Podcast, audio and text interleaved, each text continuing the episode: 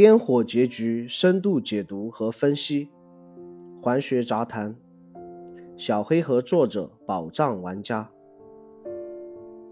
颠火结局在艾尔登法环的结局中是最独特的一个。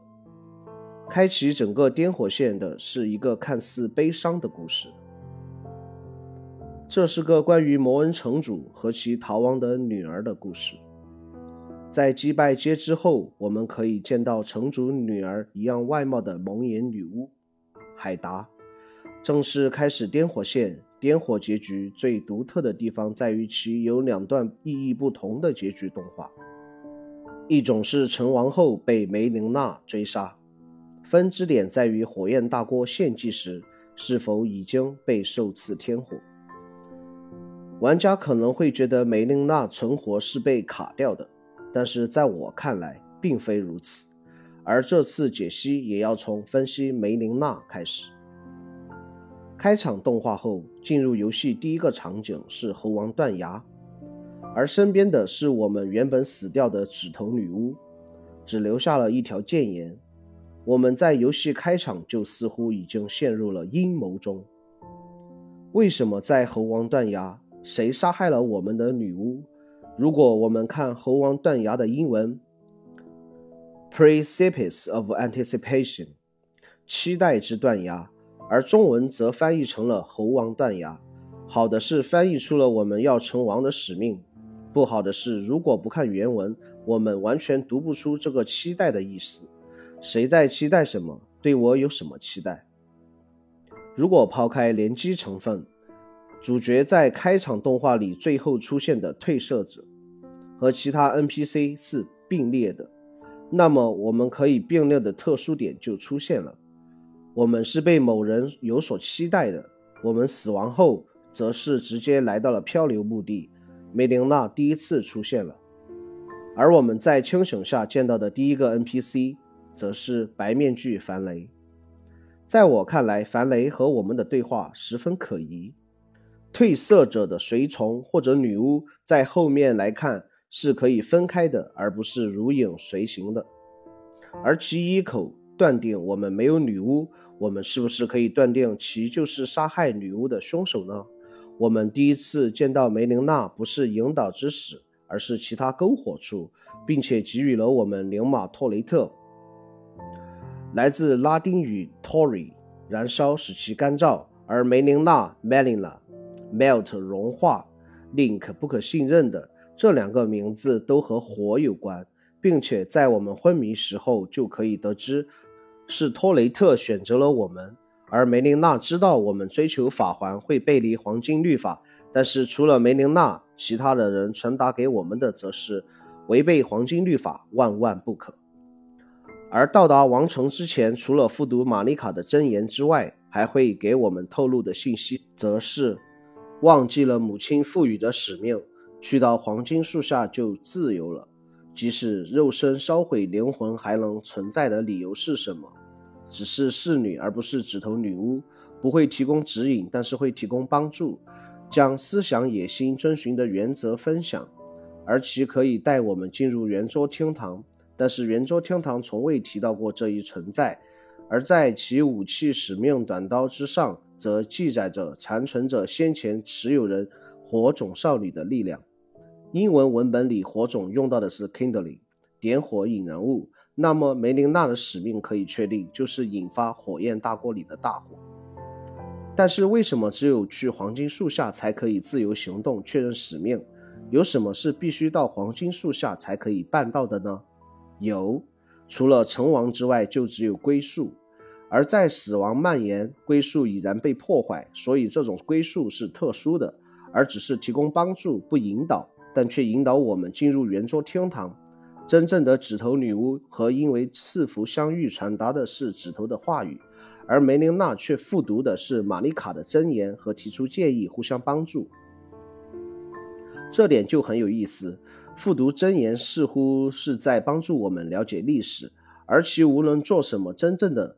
目的都是帮助我们完成烧树进入黄金树类，而在颠火前的对话中有一句：“生命生生不息，还是美好。”受此颠火后，你我已经不能共存。破碎战争，生命早已不受重负，交界地的居民已经失去理智，何谈美好？而颠火则是使黄金律法彻底不复存在。唯一无法与这种存在共存，或者说不希望看到的，则是被称为神族的黄金血脉，或者直接点出玛丽卡的名字也不为过。而海达说出的生命哀嚎，希望重回一，信仰颠火的人们或许肯定这份信仰，就是因为生命已不是美好。而梅琳娜右眼是金色，左眼的印记似乎暗示着被某种力量封印。那个印记在我看起来很像一种东西——兽爪。正常的颠火结局是梅琳娜露出萧瑟眼眸后，要献给颠火之王命定之死。而封印命定之死的只有野兽一族。对于肉体被火烧，文本中有哪一位侍女提到被火烧了呢？贝纳尔。然而，这个火明显不会是火焰大锅。除了火焰大锅，还有一个地方——火山。这里的推论就不展开，当做一种可能。而颠火结局之后，梅琳娜的状态：头发散开，肤色暗淡，右眼变成萧瑟。左眼变成星空之色，基本可以确定其在灵魂归宿后就已变成了玛丽卡，只是在死亡卢恩已经归于主角后，如何送上命定之死，这就要放在解析命定之死时再说。那么有没有可能真实情况是这样？梅琳娜作为玛丽卡延续斗争游戏，确保其可以在交界地这个斗兽场中保持高位而建立的一种机制。三种结局中，对于玛丽卡威胁最直观的便是颠火。无论是哭泣半岛因为颠火信仰而讨伐摩恩城，还是建立镇静教堂来对抗颠火村以及颠火灯塔，封印山子的那一刻起就不断提防这种信仰。而三指和双指作为彼此的对立，也在提醒着黄金树信仰其实并非为真神的真实。而我们被期望是玛丽卡作为黄金树信仰实际的受益人给予，而期望我们去做的也正是不受颠火的指引，顺利成王。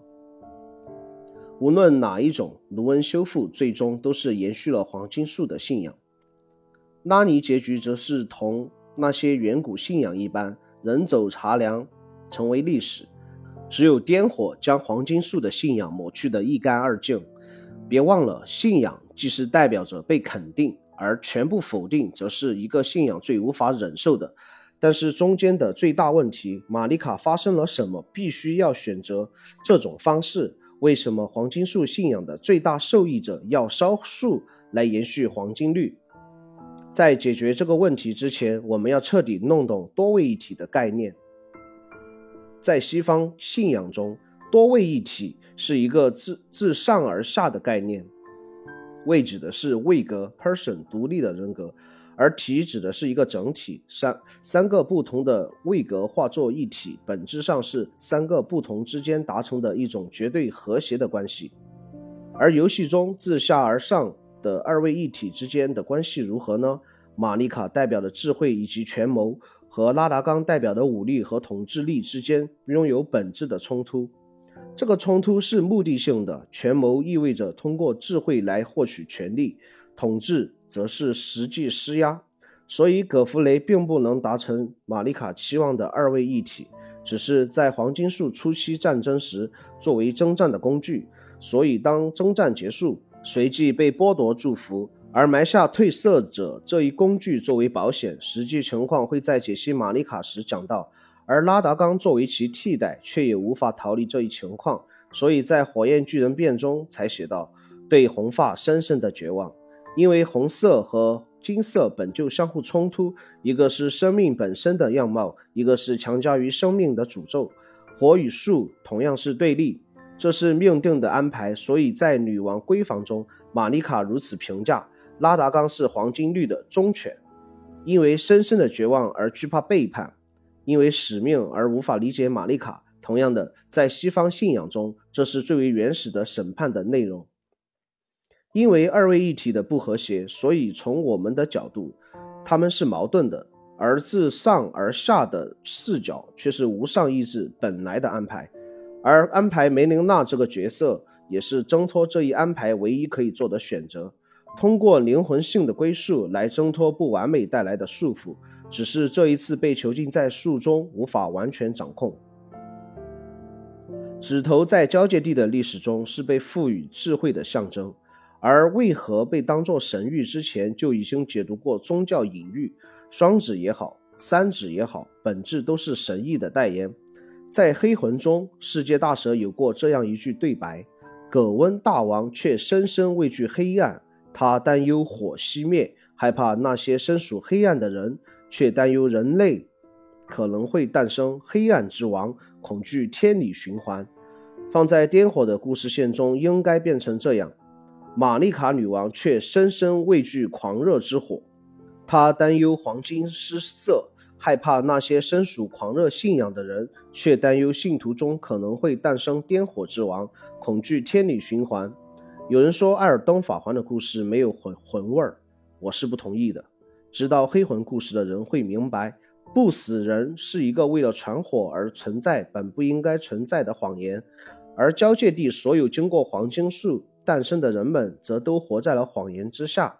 生命初始的颜色已经被黄金色所替代，而中间看似被剥夺的褪色者，实则是工具人属性更高于其他的存在，很讽刺。命运本身同样悲惨的人们，因为对自身加上的诅咒而陷入内斗。不得不说，这个无上意志的游乐园真正符合但丁《神曲》中的描写。通过我进入无尽痛苦之城，通过我进入永世凄苦之坑，通过我进入万劫不复之人群，正以推动我那崇高的造物主。我是神权、神智、神爱的结晶。在我之前未有永恒之创造，我将与天地一同长久。进入者必将断绝一切希望。游戏中的文本提到，颠火的起源是没有截止的指头，并提到一个男人是颠火病的起源——夏波利利。夏波利利之祸中写道：名为夏波利利的男人，因为进谗言，蒙受被众人压碎双眼的惩罚。据说后来他的双眼记述了颠火病，而其他因此也变成了史上最受人憎恨的男人。这里的谗言是诽谤，我们无从得知其到底说了什么，但是推测与颠火有关。而当我们在游戏中真正遇到夏波莉莉，则是在雪山，而引导我们去下水道寻找颠火的契机的是，不应该去焚烧可怜的女孩，而是自己的身体。结尾则是愿混沌充满人间。如果我们当做自己是正常接受引导的褪色者，那么完全可以理解，就如同维克那样。但我们接受的引导是直接来自于玛丽卡，那么夏波莉莉基本可以确定其在颠火信仰中的地位是第一个传播者。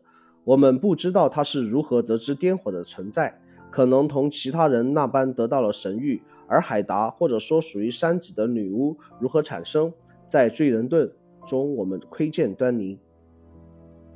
交界地充满了诅咒与杀戮，之前的繁荣不过是寄生虫为了扎根而设下的陷阱。在我们身处的时代，没落的贵族们单纯为了生存而四处徘徊寻找卢恩，骑士们骑着无意义的使命，半神们早已因为力量与战争失去了原本的荣耀。在生存面前，万物都是等量的，不会因为曾经的获得而收获无上意志或是女王的怜悯。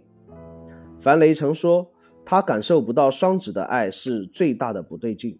作为神域传达者的双子，可以暴露出无上意志的本质。而在地图中被隐藏的爱神维纳斯的故乡，是爱与美被隐藏起来了。游戏中一切宗教神话元素都是被扭曲的。满眼是丑陋与诅咒。那么，在随后的 DLC 中，会不会是玩家作为新的轮回之主，直面无上意志，是抗争如拉尼，抛弃如玛丽卡？这就要看宫崎英高如何发挥了。